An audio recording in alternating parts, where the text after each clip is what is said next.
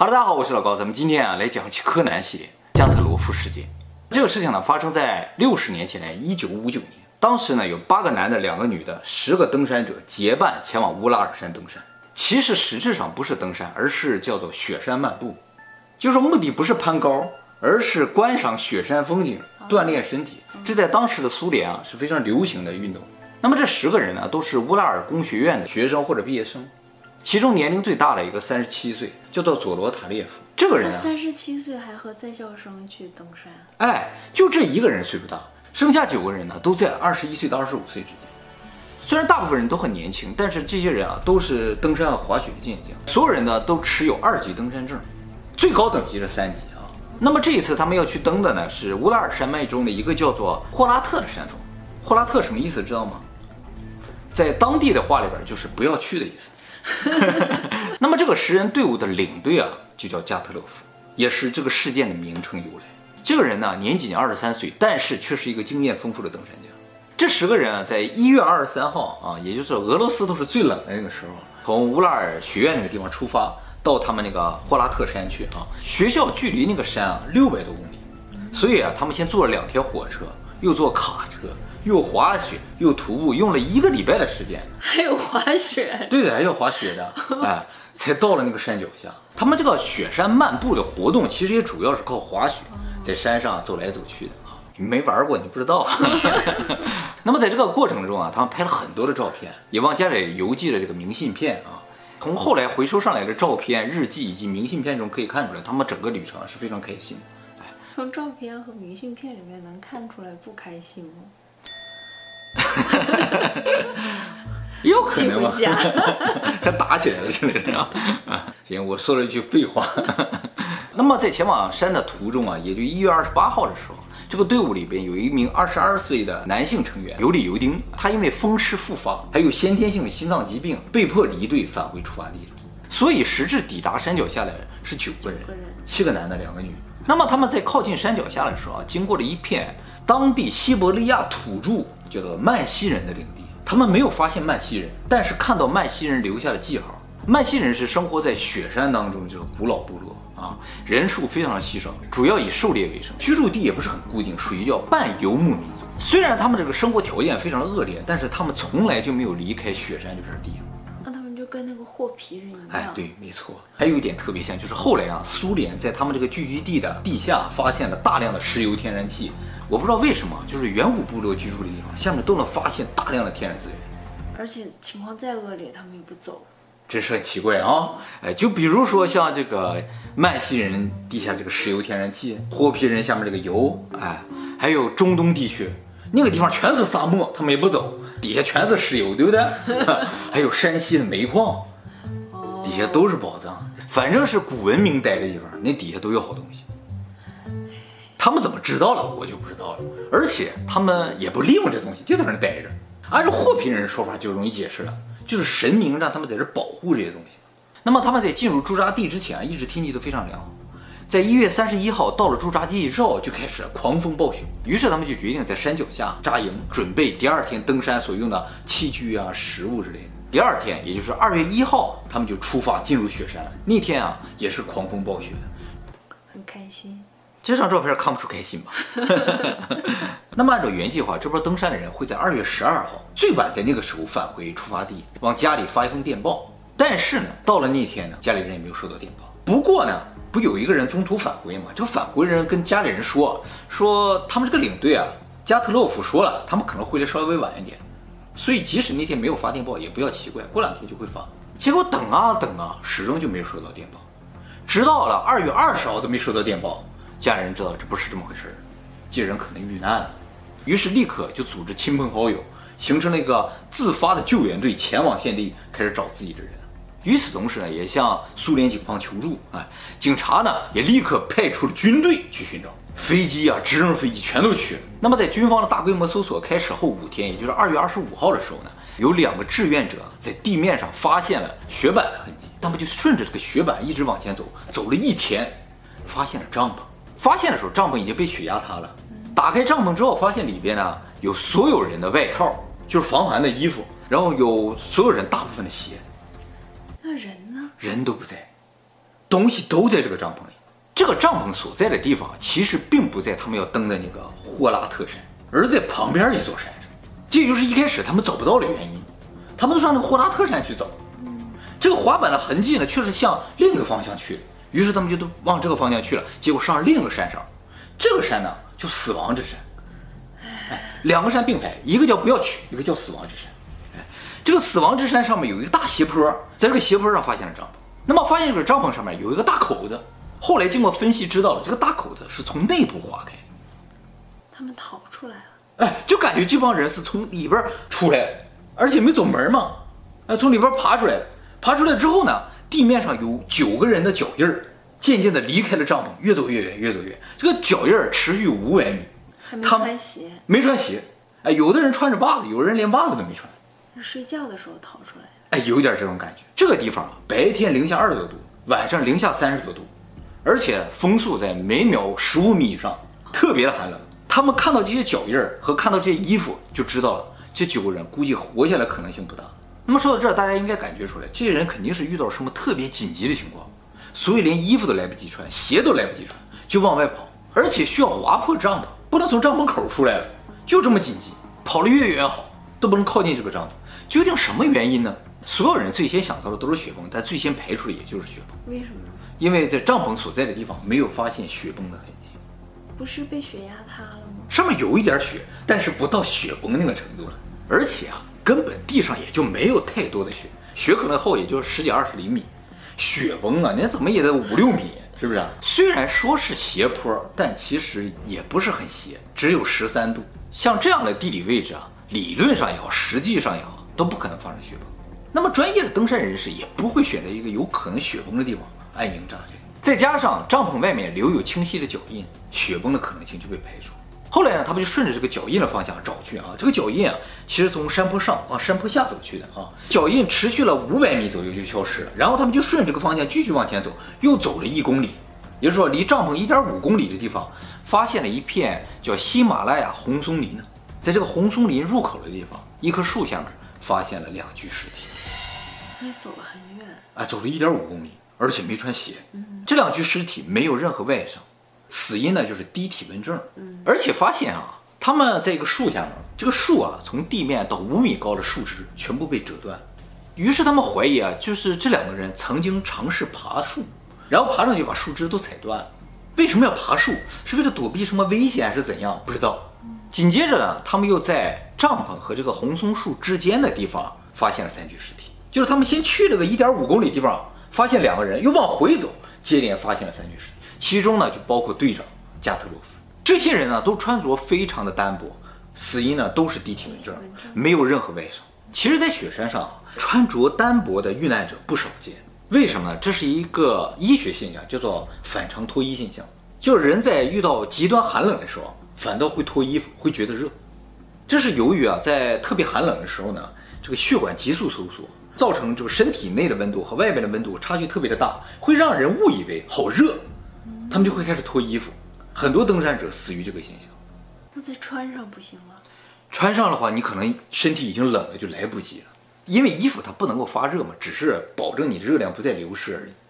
那么到现在为止，就已经找到了五个人嘛，剩四个。这四个人就怎么也找不着了。直到两个月之后，雪都开始融化了。五月份了啊，有雪化了之后，就形成了一条小河。在这个小河边上发现了剩下四个人，都发现了啊，都发现了。那么发现这四个人的地方，距离一开始那个红松树只有七十五米，这么近。但是呢，小河那个地方是个小山沟，下面雪把它整个盖住了，所以一开始怎么都没找到。这几个人在雪下面大概四到五米的地方。那么这四个人的死因呢，就和前五个完全不一样了。前五个死于低体温症，这四个人有三个人死于严重的内伤。内伤。按照医生的说法，就是说这四个人好像都受过强大力量的挤压，没有外伤，只是肋骨啊、骨头啊还有内脏都碎了。是血压的吗？什么原因造成的不知道。按照法医的理解，只有可能是交通事故会出现这样的情况。而且最奇怪就是这四名遇难者中有一名女性，这名女性啊，她舌都没有了。而且更恐怖的是，法医在这名女性死者的胃里发现了血液，意味着。他的舌头丢失的时候，他应该还是活着。那么自然而然，人们就会想到，这是不是受到野生动物的袭击了？比如说熊啊、狼之类的。哎，雪山里，毕竟有这些东西，但是呢，没有外伤，就说明应该不是野生动物。这四个人的衣服也非常的奇怪，他们穿着别人的衣服，尤其那名女性遇难者啊，她的身上有好多人的衣服，腿上还包裹着其他人的，比如说裤子或者衣服的碎片。为什么是碎片啊？不知道，他们可能有尝试把衣服撕碎了之后点火之类。为什么不回帐篷？对呀，这就是很奇怪的地方。他为什么不回帐篷？帐篷里面有野兽。哎，有点感觉，就是好像帐篷里边出现了点什么，这些人吓得赶紧从帐篷里跑出来了，然后拼命的跑，不能回帐篷。那个帐篷里的东西怎么来的？就山上的野兽。你说到这个野兽说啊，也有人有考虑过，但是被排除了，因为没有发现野兽的足迹。飞禽呗。帐篷里边没有任何被翻乱的痕迹。就是这些人就是单纯跑掉了而已。后来呢，在几名死者的衣服上发现了较强的放射性污染。怎么发现的呢？就是去搜救这些人的部队啊，带着放射线检测仪去，找到每一个人都检测检测，看看有没有放射线。结果就发现有些人真的有放射线。为什么要带着这个放射线检测仪去呢？军方没有解释。哎，经法医的鉴定啊，这些人呢都死于二月一号的晚上到二月二号之间。也就是说，他们吃完饭了之后，晚上突然发生了点什么，所有人跑出了帐篷之后，就在外面冻死。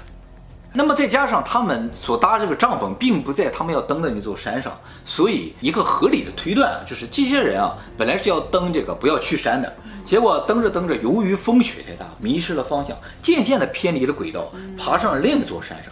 当他们发现爬错的时候，已经到了二月一号的晚上了，于是决定就在这个山坡上搭营扎寨。第二天再决定怎么做，结果就在当天晚上发生了一些想象不到的事情，所有人都冻死。那么这个猜测虽然可以解释帐篷所在的位置为什么不合理，但是不能解释帐篷里究竟发生什么，他们为什么要逃走，而且舌头为什么没了之类的。再加上他们都是经验丰富的登山者，一般的事情也吓不到他。九个人会怕什么东西？对呀，要有十个人嘛，是吧？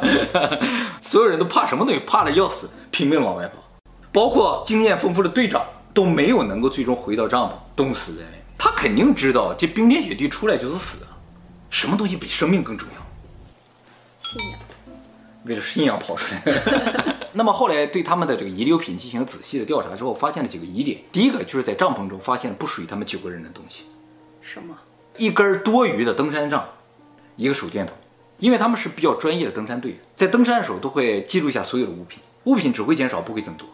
结果这些东西呢不在记录当中，就说明这个帐篷里可能出现过第十个人，但脚印只有九个人的脚印，这东西从哪来的不知道。还有一点就是帐篷搭建的手法特别的业余，通常搭帐篷是最重要的工作，由队长完成，而这个帐篷绝对不是加特洛夫的，一看就是一个不会搭帐篷的人搭的。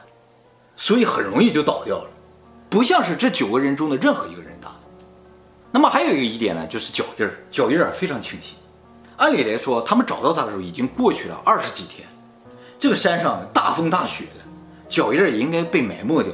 结果五百米的脚印儿都能看得见，就感觉脚印儿应该没有那么久远，比较新，新的，和他们死亡时间不搭。还有一个比较奇怪的事情呢，就是。他们推测这些人是在二月一日晚上遇难的嘛？哎，正好在那天晚上有另一个雪山漫步队啊，在距离他们五十公里的旁边一座山上在那漫步，发现夜空中出现了几个橘红色的火球，是什么东西不知道，在那飘着。结果就那天晚上这几个人遇难。其实这个火球救援队也发现了，在三月十七号的时候，救援队呢在事发地不远的地方呢也发现了橘红色的火球，而且更神奇的是，在这九个人留下的相机的最后一张照片。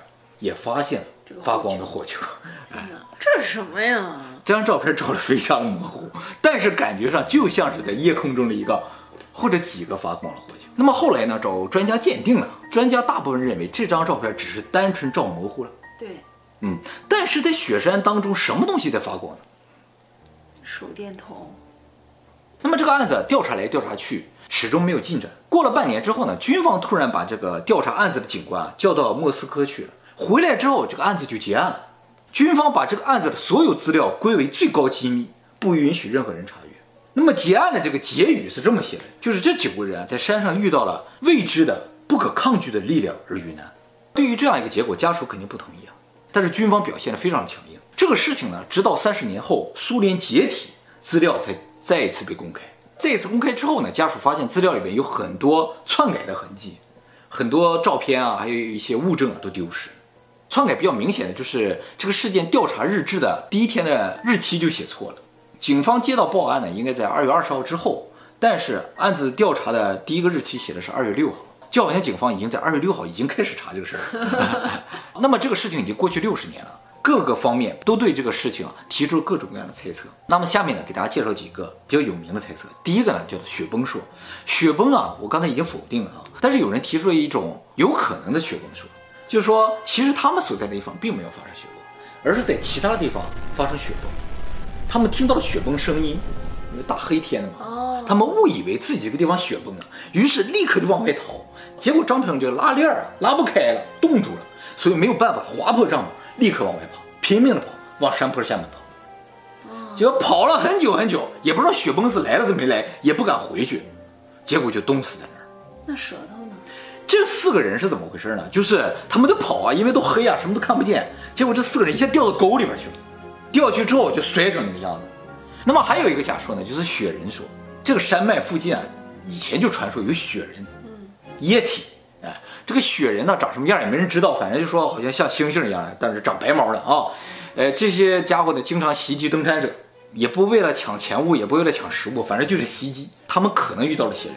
为什么提出这种假说呢？就是因为在相机里发现了一张照片，这是一张真实照片，不是说用 Photoshop P 出来的照片啊，就在相机里有的。很多人说这就是雪人，但是也有可能就是他们的队员其中的一人。你雪人应该身上是白毛嘛，是吧？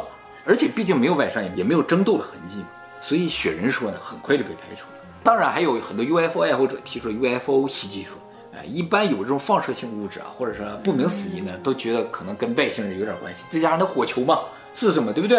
哎，这火球其实有三种可能啊，一种呢就是 UFO，还有呢就是国家的秘密武器，俄罗斯啊在这实验什么武器啊之类的。还有呢，就是有可能是叫球形闪电，哦，哎，闪电一般都是一条线儿，唰就消失了啊。有一种球形闪电，它会漂浮在空中，哎，而且呢，好像自己知道点什么呢，会自己到处跑。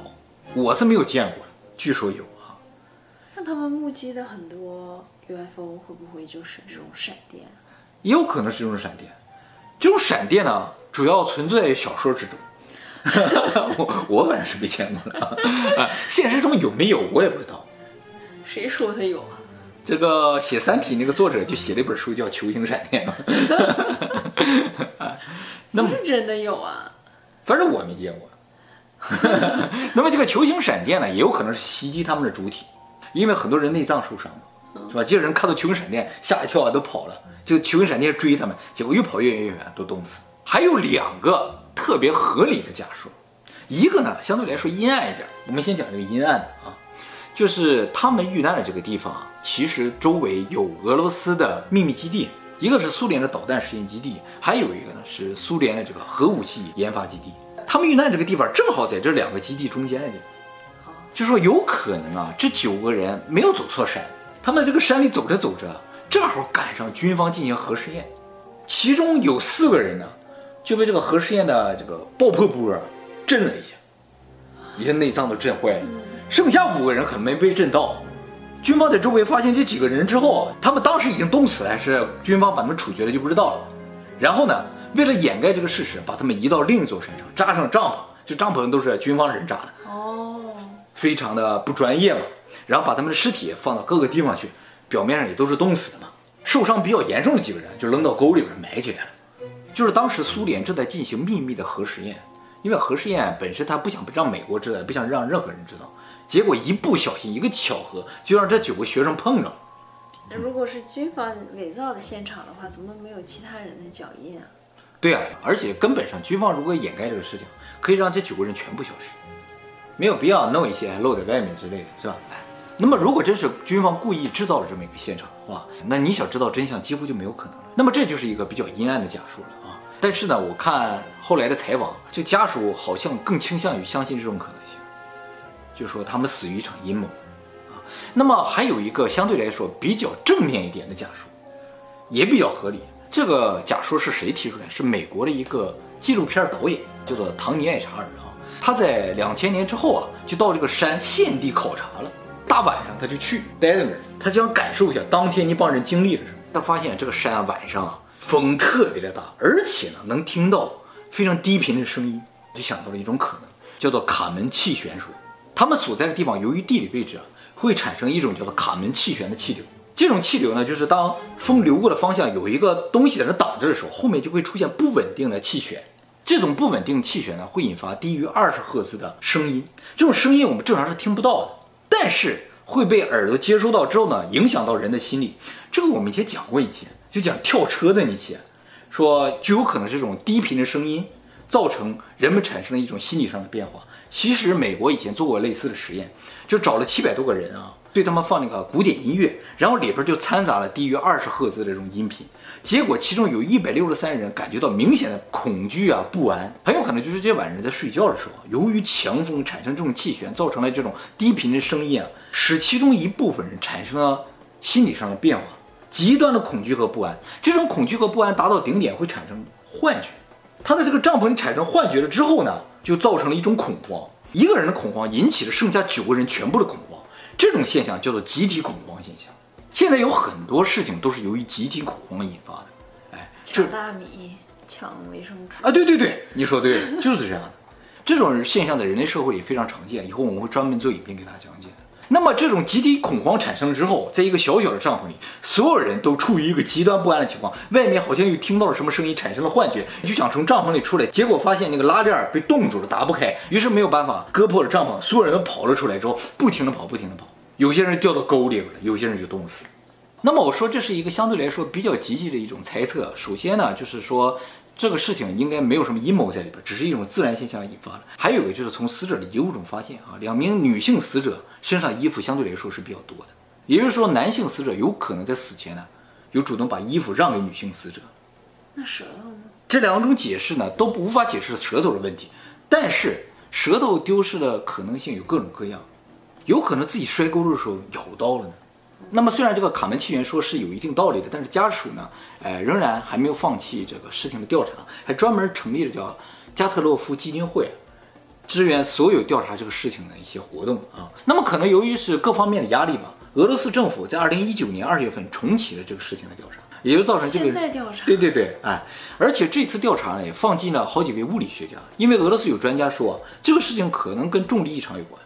在那个山的附近有发现过重力异常现象，就说有个地方突然没有了重力，哎，所以特意加进了一个重力学的专家，哎，不过呢，经过了一段时间调查之后呢，现在给出的结论就是卡门气旋的可能性还是比较大的，或者就是遇到了强风，就是从山顶上一股强风吹下来之后，这个帐篷就要塌掉了，本身这个帐篷可能没搭好，所以他们怕被这个帐篷或者雪压在里面，于是划破了帐篷，赶紧逃了出来。由于这个风一直吹，就把他们从山上一直往下吹，有些人就掉到沟里边去了。这个山上还有重力异常的地方？有，那还是很值得漫步一下，是不是？关于重力的部分，我以后专门会做影片给大家讲解啊。两个坑。呃呃。